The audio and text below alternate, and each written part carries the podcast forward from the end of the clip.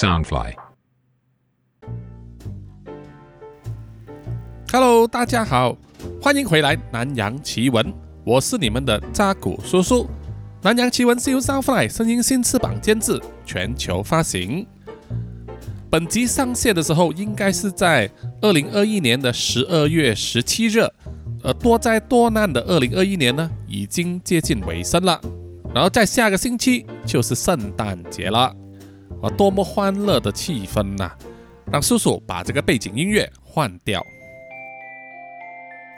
OK，这样子应该有圣诞气氛了吧？啊，在马来西亚也和台湾一样啊，大家都喜欢圣诞节。每次到了圣诞节庆的时候啊，街道上就会有很多漂亮的灯饰，购物商场也会做很多漂亮的圣诞装饰，当然还有很多啊吸引人的特价甩卖了。对马来西亚这一个从来没有下过雪，而且天气常年炎热的国家来说，圣诞啊，真的是非常梦幻的节日。对小孩子来说，除了有假期之外啊，当然还有就是可以收到礼物。如果是天主教或者是基督教徒的话呢，他们常常也会搞一些啊派对啊来做交换礼物。对于年轻人或者是情人来说，圣诞节当然就是要 party all night，或者就是当做是告白的日子了。啊，会选一家气氛很好的餐厅，或者是酒店里面啊。吃一个很贵的套餐，这样子，吃完后晚上当然还有节目啊，这个各位听众啊可以自己脑补一下了吧哈，不用叔叔说明了。叔叔虽然不是教徒啊，以前都会在家里布置一棵圣诞树，放上漂亮的装饰，还有一闪一闪的灯光，然后我跟我老婆呢就会分别去买几份礼物来给我两个孩子啊，包好之后放在圣诞树之下。跟他们说啊，只有到圣诞夜晚上吃过晚饭之后，他们才能够拆开。啊，对小孩子来说啊，这个是非常开心的夜晚。偶尔有一两年呢，我会带他们出去旅行，享受一下。不过在现在疫情之下，暂时啊还不敢这么做，可能要等到明年吧，啊再看那个疫情怎么样。OK，好了，本集呢是一个真实犯罪案件啊，发生在菲律宾。位于西南方的一个城市叫做博塞 （Pasay），离开菲律宾的首都马尼拉只有区区的六公里。Pasay 呢是一个非常有名的旅游城市，有很多大型的购物商场、游乐园、星级酒店、旅游景点、夜市等等。而最重要的就是有五彩缤纷的夜生活，因为这里开了很多家赌场，就好像是一个小小的拉斯维加斯。所以各位可以想象到啊，它根本就是一个不夜城。本集的真实犯罪内容就是围绕着在这个城市的赌场里面所发生的枪击案，涉及三十八条人命，而且其中四位受害者呢是来自台湾的同胞。在《南洋奇闻》第八十七集孟加拉银行害劫的时候，叔叔曾经说过啊。骇客把孟加拉国际银行的钱偷偷转走之后，一部分的钱流入了菲律宾，然后在赌场里面被洗过之后啊，成为干净的钱，被骇客堂堂皇皇的带走了。对很多人来说呢，赌场真的是一个洗钱的天堂啊。在美国可能很难做到，但是在亚洲各国呢，相对就容易了。过去的三十年来，中国有很多暴富的有钱人。贪官污吏啊，用各种手段榨取民脂民膏的人呢，就会把他们这些钱啊拿到去澳门的赌场那边洗一洗，再通过香港呢转出国外啊，可能是去到美国、澳洲这些地方来买产业、买房子、买超级跑车，给他的老婆、孩子，甚至是二奶、三奶们呢，在外国生活，并且为中共侵害人权的行动啊摇旗呐喊。啊，不过今年就不同了，因为澳门呢就被习大大整治了，有钱人的钱没有办法转出中国，只能留在国内啊等待被割韭菜，而澳门的光芒也和昔日的东方之珠香港一样啊，慢慢的退散。而在菲律宾的博塞市这里，依然是舞照跳，马照跑啊，夜生活依旧的灿烂。这一次叔叔要说的真实犯罪案件呢？就是发生在博塞市的一家赌场，叫做 Resort World Manila，中文呢叫做马尼拉名胜世界。啊，没有错，名胜世界 Resort World 呢，就是来自马来西亚云顶啊名胜世界集团的，是和当地的财团合资所开设的赌场，在三层楼高的建筑物里面，整合了七家酒店、购物中心、各式餐厅、娱乐设施、电影院、酒吧、夜店等等啊。设备非常的齐全，而它的位置就位于国际机场第三航厦的正对面呐，让那些好赌的游客呢，一下飞机啊，不到半个小时就能够坐在赌桌上啊去赌钱了。所以自从二零零九年八月二十八日开张之后，就非常受到旅客的欢迎。没有人会想到，在二零一七年六月一日下午的时候。马尼拉名胜世界赌场就发生了大件事，而整个事件的中心人物就是四十二岁的菲律宾人 Jesse Javier Carlos，啊，是一名中年男性。以下呢，叔叔就简称他叫做 Jesse。他原本呢是菲律宾财政部里面的税务专员。Jesse 已经结了婚，他和他的太太啊叫做 Jane，也是他中学同学啊。从念书时期就一直谈恋爱，直到结婚。他们养育了三个孩子。他们住在巴塞市一个平民社区的房子里面。邻居对他们夫妇的印象很好，说他们彬彬有礼、友善和谐、行事低调。他们的孩子也很有教养啊，不会大吵大闹。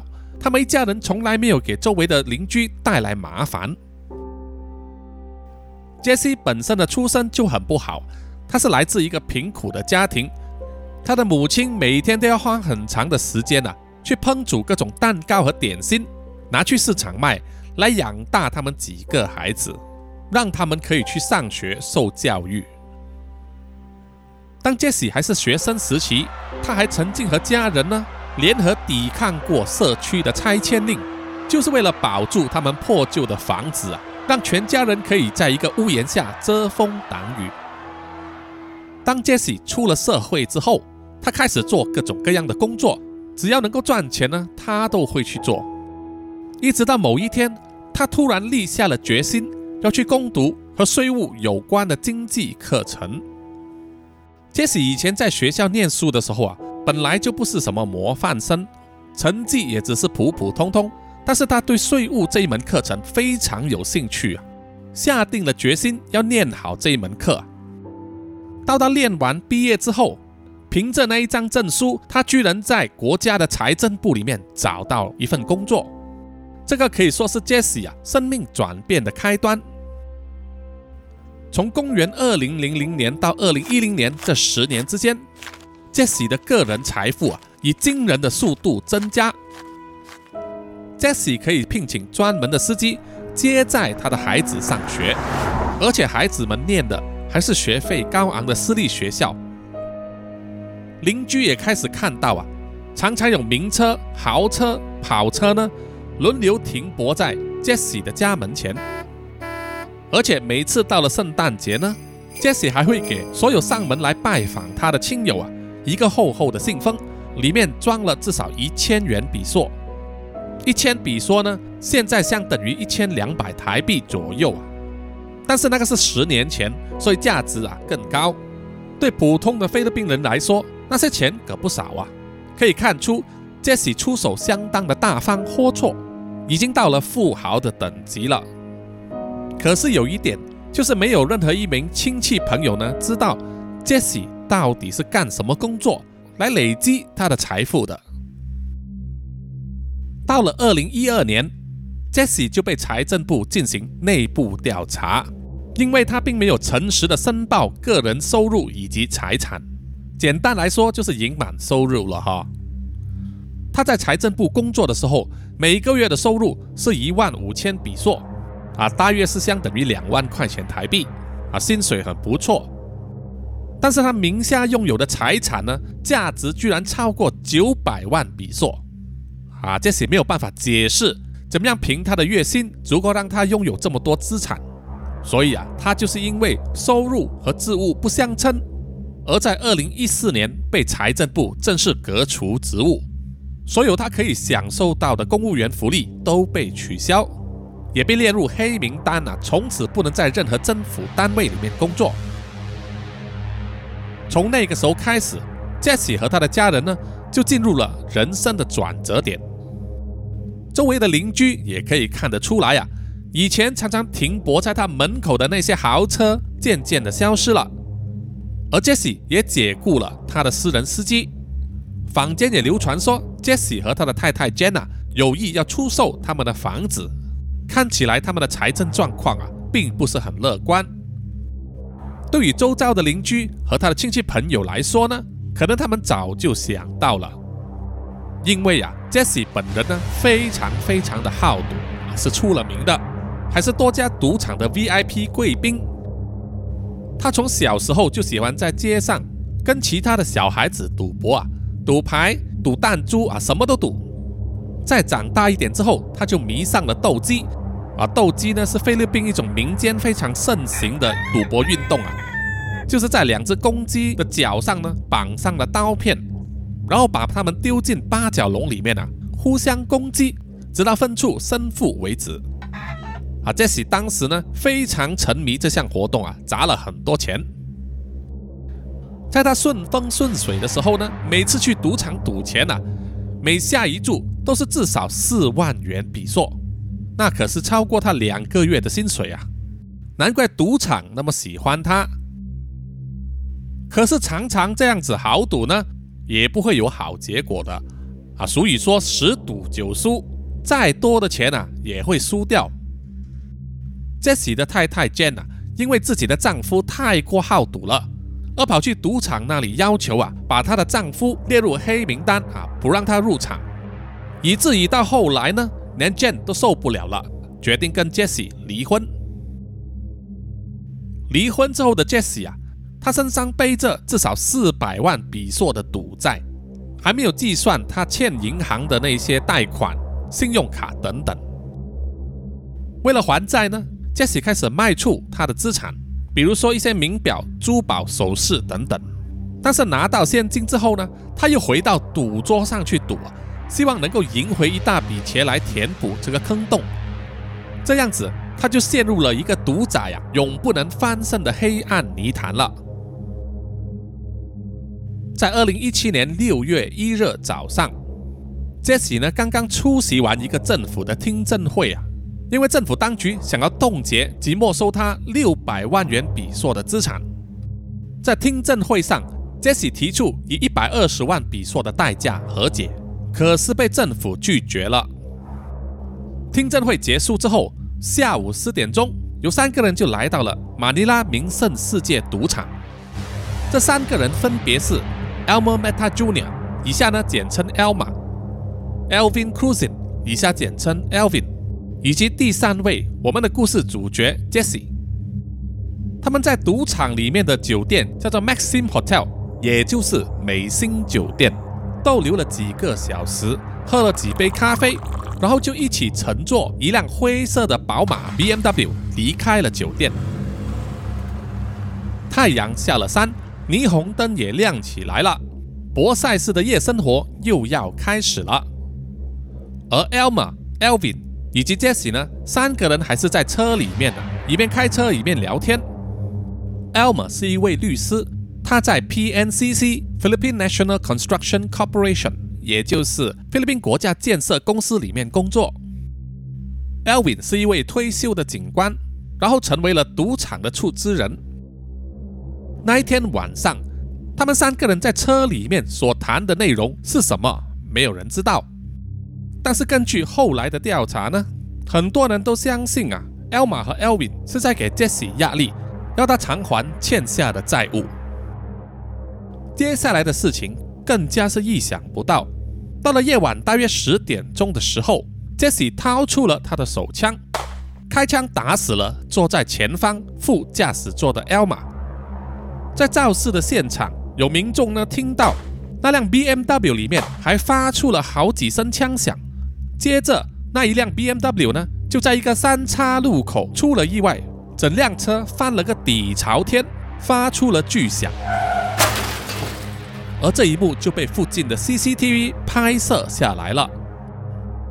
出事之后，附近有民众纷纷来查看，而 CCTV 就拍到啊，Jesse 从 BMW 的车后座开门爬出来，然后一拐一拐的离开了现场，消失在黑暗之中。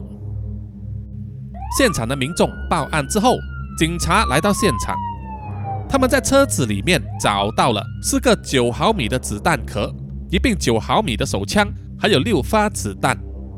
而坐在副驾驶座的 Elma 以及负责开车的 Elvi 呢，都已经当场死亡，死因是被人从后方开枪爆头。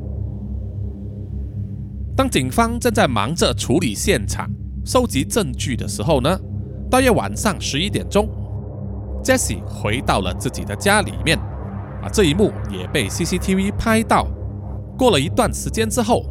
Jesse 换上了一身黑色的长袖外衣和一条深蓝色牛仔裤，手上拿着一个很大的包包。大约晚上十一点十九分，Jesse 就被加油站里面的 CCTV 拍到啊，他在那里购买了三公升的汽油。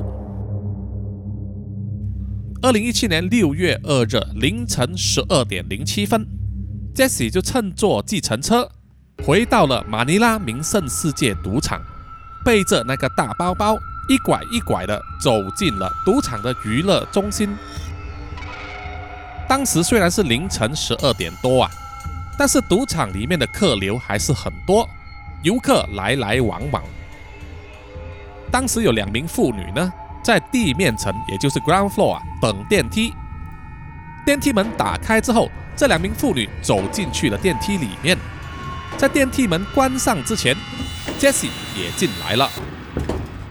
他站在电梯门口啊，按下了二字。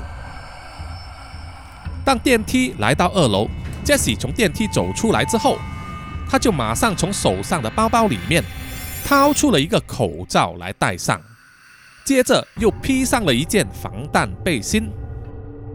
各位听众要知道啊，当时是二零一七年啊，还没有发生疫情。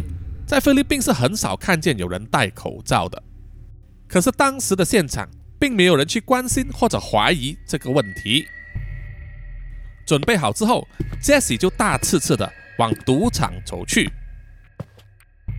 当时的赌场入口呢是一个餐厅，有四五个人坐在入口旁边，而入口还有一个像是门这样的装置啊，是金属探测器。照理说，每一个要进入赌场的人呢，都必须经过这个金属探测器。Jesse 并没有理会啊，而是直接走了进去。当时在金属探测器旁边站岗的只有一位保安人员，而且他没有配枪。保安人员看到 Jesse 并没有穿过金属探测器啊，于是就要走上前去叫住他。就在这个时候。Jesse 从包包里面掏出了一把 AR 十五步枪，并且向天花板开了几枪。他开枪之后，那名保安人员吓得啊，马上转身就逃。而那几个站在路口处附近的闲人呢，也马上逃命啊。听到枪声之后，周围有很多赌客都警觉了，有一些人开始逃命，而 Jesse 也没有理会他们，经过了餐厅。长驱直入的进入了赌场范围里面，四处逃窜的游客呢开始大喊大叫，有保安人员马上出来协助疏散人群。可是当时整栋大楼里面呢有多达一万两千人，要疏散并不是一件容易的事。Jesse 他一面走一面往上开枪，震耳欲聋的枪声传遍了各个角落。很快的，恐惧感就在整个赌场里面散播开来。赌客和工作人员没命的逃跑，有些人还大喊：“有人开枪啊！有恐怖分子啊！”把人们的恐惧推到了极点。很多人都争先恐后的往出口逃去，有些人甚至尝试爬出窗口，而有一些工作人员就和游客啊。躲进去洗手间或者是储藏室里面了，并且把门锁上，然后抱着头蹲在地上啊，听见外面一直传来枪声，吓得每个人都胆战心惊啊。而逃到赌场外面的游客呢，就在外面聚集起来啊，焦急的拨打电话给他们的亲戚朋友啊，要确认他们是不是都已经逃出来了。当杰西来到一个赌厅的时候，里面已经空无一人。接着，他就在包包里面掏出一个汽油罐里面装满了他之前在加油站里面买的三公升汽油。接着，他就把一部分的汽油泼在那张赌桌上，使用打火机点火燃烧，熊熊的烈火开始冒出大量的浓烟，而杰西并未因此而停手。他把一个装满子弹夹的背包呢抛到了赌桌上的火堆中，那些子弹夹在火堆上受到加热，就陆续的引爆了，发出阵阵的枪声，成为一个非常好用的调虎离山之计啊！让外人呢一直都以为有很多枪手一直在赌场里面开枪，外面的警察和保安人员也不敢贸然进入。那么接下来，Jesse 呢就继续在其他的赌桌。老虎机、沙发、柜台、椅子、窗帘等等的地方呢，纵火。在整个空无一人的赌场，各处燃起火头的时候，Jesse 就来到这个账房的门外啊，是一扇非常厚重的门，平时都是锁上的。他对着那扇门锁呢，连开了好几枪，把锁击毁之后，打开门进去了。他就是用他的枪啊，强行进入这个账房里面。账房里面收藏着大量的筹码，Jesse 就在那里啊，花了相当的时间，把大量的筹码放进他的背包里面，价值大约是一亿三千万比索，在当时价值大约两百万美金左右，啊，就是台币一亿五一六吧。把背包装满了筹码之后，Jesse 就打开里面的一个后门啊，走到了员工专用的通道。走下了楼梯，来到一个像是货仓的地方，反而是在那里啊徘徊了非常久的时间。根据当时 CCTV 所拍摄到的影片啊，来解释 Jesse 这个异常的动作呢，他去赌场纵火和盗取这个筹码，可能是一时冲动、临时起意的哈，并没有逃生之计。他拿到了那些筹码，其实也不能随意兑现。啊，因为赌场的筹码和钞票不一样啊，是赌场专属的，你拿去别家赌场根本就是废物一个。所以在后期的时候，Jesse 一直留在赌场的这个仓库那一带徘徊呀，在思索着自己下一步应该怎么做。可是到了凌晨一点三十分的时候，赌场的保安人员和武装警察已经陆续的进入了赌场，他们都非常小心呐。因为并不知道赌场里面开枪的到底有多少个人。突然间，有一名保安人员呢，就在赌场的 B 一楼啊，就是地下一楼，那里有防火楼梯以及走道啊。保安人员就站在防火楼梯口那边，往走道里面一望啊，诶，就看见了 Jesse 的身影，正持枪往他的方向走过来。于是保安人员呢，马上转身逃开。一面呼叫支援，一面跑到员工出入的闸门啊，空间比较大的房间那里呢，蹲在角落开始射击。Jesse 也持枪还击，双方啊交火了几分钟。在这段过程之中，Jesse 的大腿中弹，受伤流血。于是 Jesse 就把防火门关上，循着防火楼梯往上走。他也一面走一面开枪。想要牵制住啊，从楼梯下要追上来的保安人员和警察，这样子一面射击一面走呢。杰西最后走出了通道，来到了 Maxim Hotel，也就是美心酒店的五楼。到了凌晨一点四十六分，杰西也是用他手中的枪破坏了酒店房门的门锁，进入了五一零号房。接着他在房间里面随便拿起几条毛巾。沾上了汽油，然后拿到酒店房外面的走道，在一个垃圾桶上面把毛巾点火燃烧。当火烧起来之后啊，Jesse 就把整个垃圾桶拉倒，让火势也蔓延到酒店走道的那个地毯上。很快的，整个走道就布满了浓烟。Jesse 就这样子回到了五一零号房，然后把门关上。不久之后，全副武装的警察小队小心翼翼地包围在五一零号房外面。当他们冲进去之后啊，发现整间五一零号房也是充满了浓烟，只看见了杰西躺在大床上，把汽油淋满全身和被单，引火自焚。而之前叔叔在前几集的《南洋奇闻》里面也有提过，引火自焚呢，其实是一种非常残酷的死法，因为火在燃烧你的皮肤和头发的时候呢，你会感觉到痛楚。但是并不会马上死去，是一种长时间的折磨啊。所以杰西在床上啊引火自焚之后，又对着自己的脑袋开了一枪，结束了他短暂的一生。当消防人员把房间里面的火扑灭之后啊，杰西的尸体已经烧成一团焦炭了，让警方短期之内没有办法查到。这一个纵火和枪击案的主角真实身份到底是谁？当酒店里面的枪击案落幕之后，酒店外面就聚集了疏散出来的住客，还有游客，焦急的等待呢那些被困在里面的亲戚朋友啊他们的下落。现场一片鬼哭神号，让听者都非常的心痛。几个小时之后，警方才能够确认呢。这一宗酒店枪击案，并没有任何一个人呢受到枪伤，啊，除了主犯杰西之外啊，他是饮弹自尽了。伤者非常多啊，有一些是因为逃亡之中跌倒啊，被踩到，或者是从高处坠下，还有就是被火升起的浓烟呢呛到的。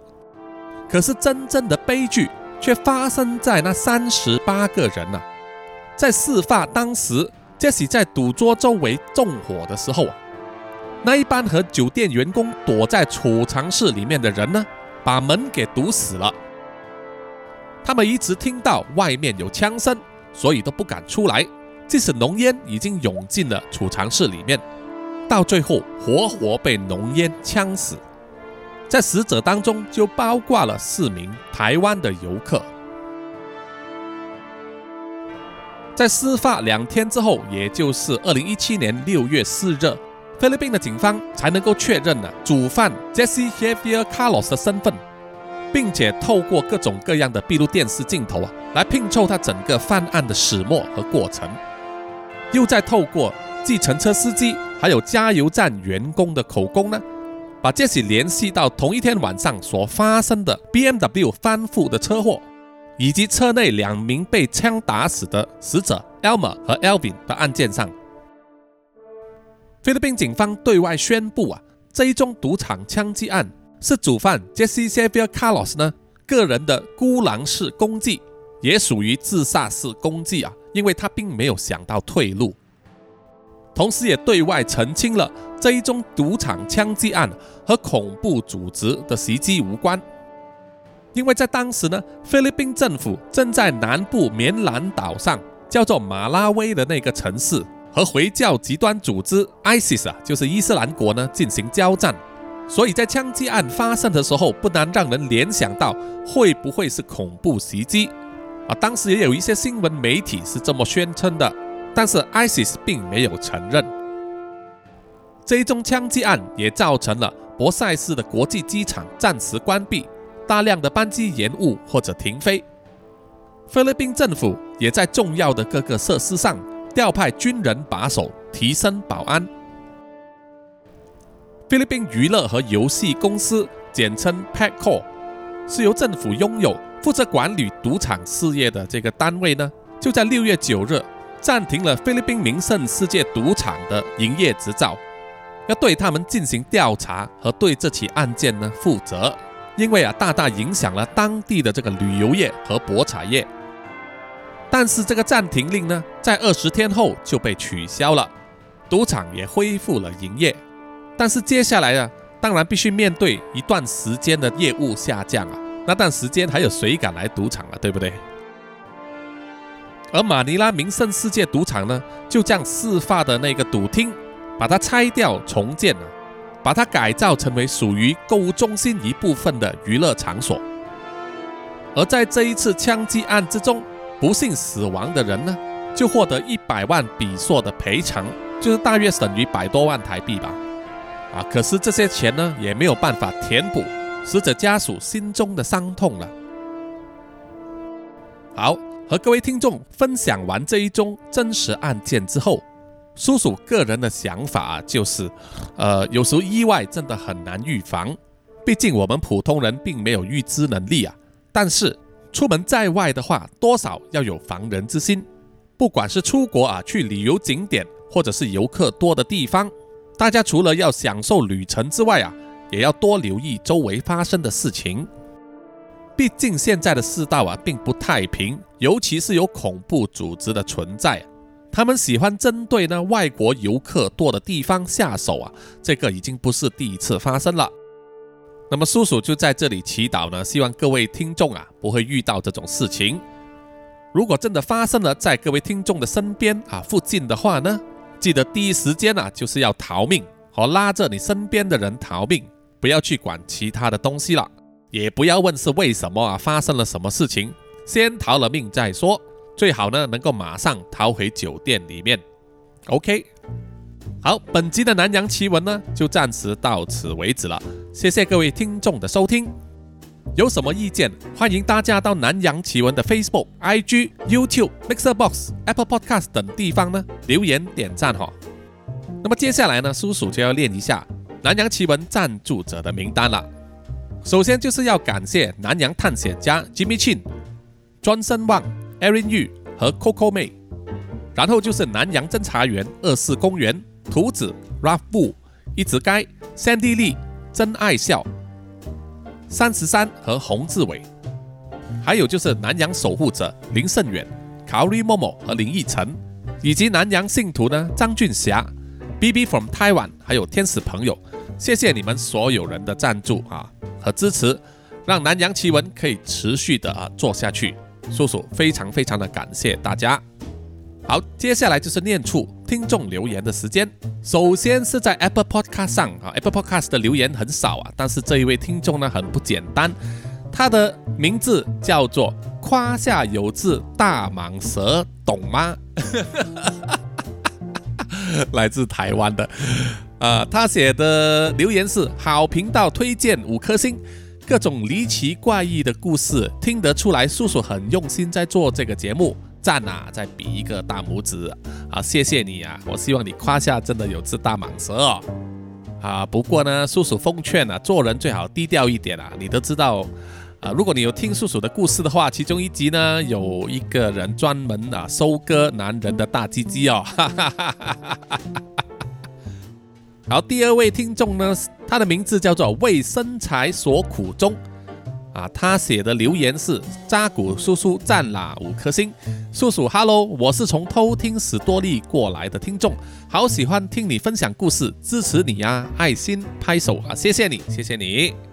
接下来是在 IG 上，这位听众叫做 Mark 荒零三幺六，他说马来西亚有好多人才，歌手有梁静茹，创作有黄明志，故事有叔叔啊。感谢你们丰富了我的生活，哇！谢谢你们啊，把我跟黄明志和梁静茹呢相提并论啊，实在是啊啊过奖过奖了。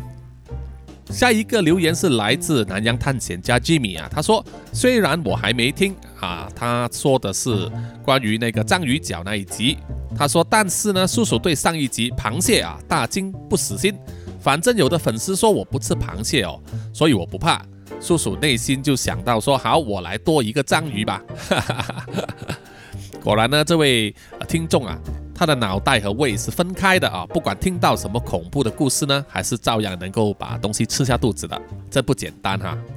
下一位听众留言的是 Akiko Zoe 啊，他在这里指正我发音这个瞠目结舌，对对，叔叔好像念到瞠目结舌了哈，抱歉抱歉，也谢谢你的指正。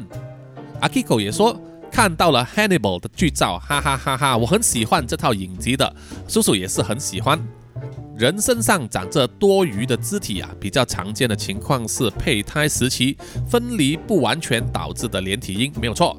啊，对，呃，连体兄弟姐妹发育不完全呢，最终只留下一些肢体寄生在患者身上，发生概率非常小。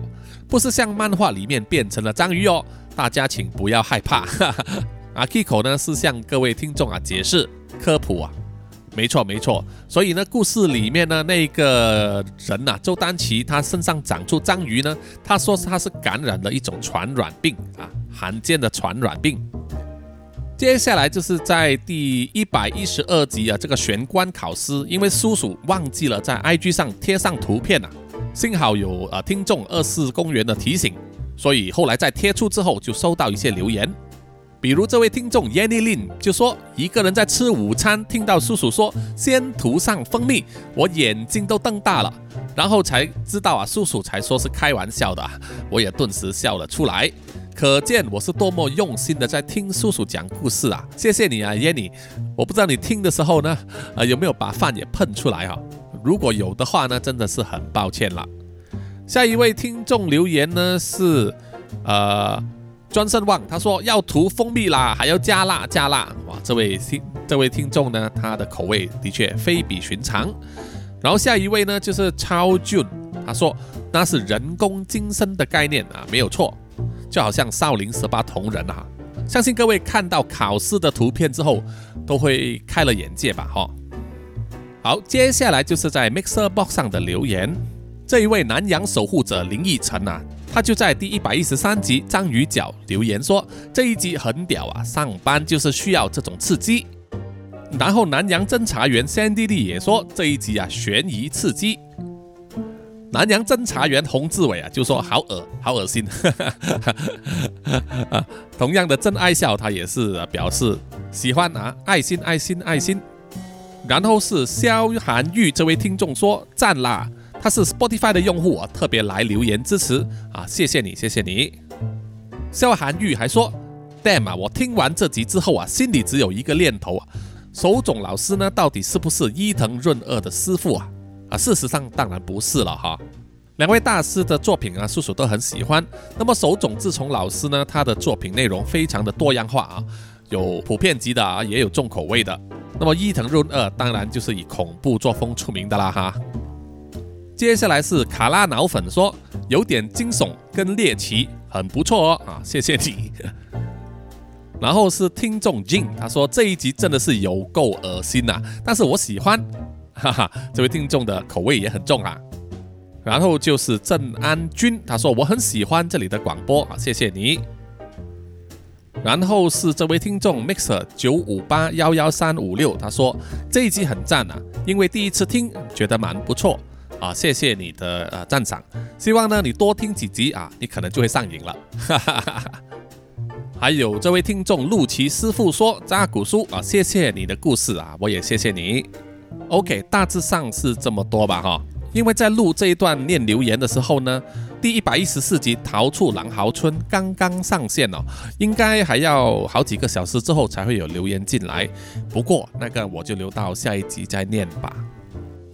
那么在最后结束之前呢，叔叔就和大家聊一些废话啊，因为圣诞节要到了，最近呢就要开始买一些礼物给我的孩子了。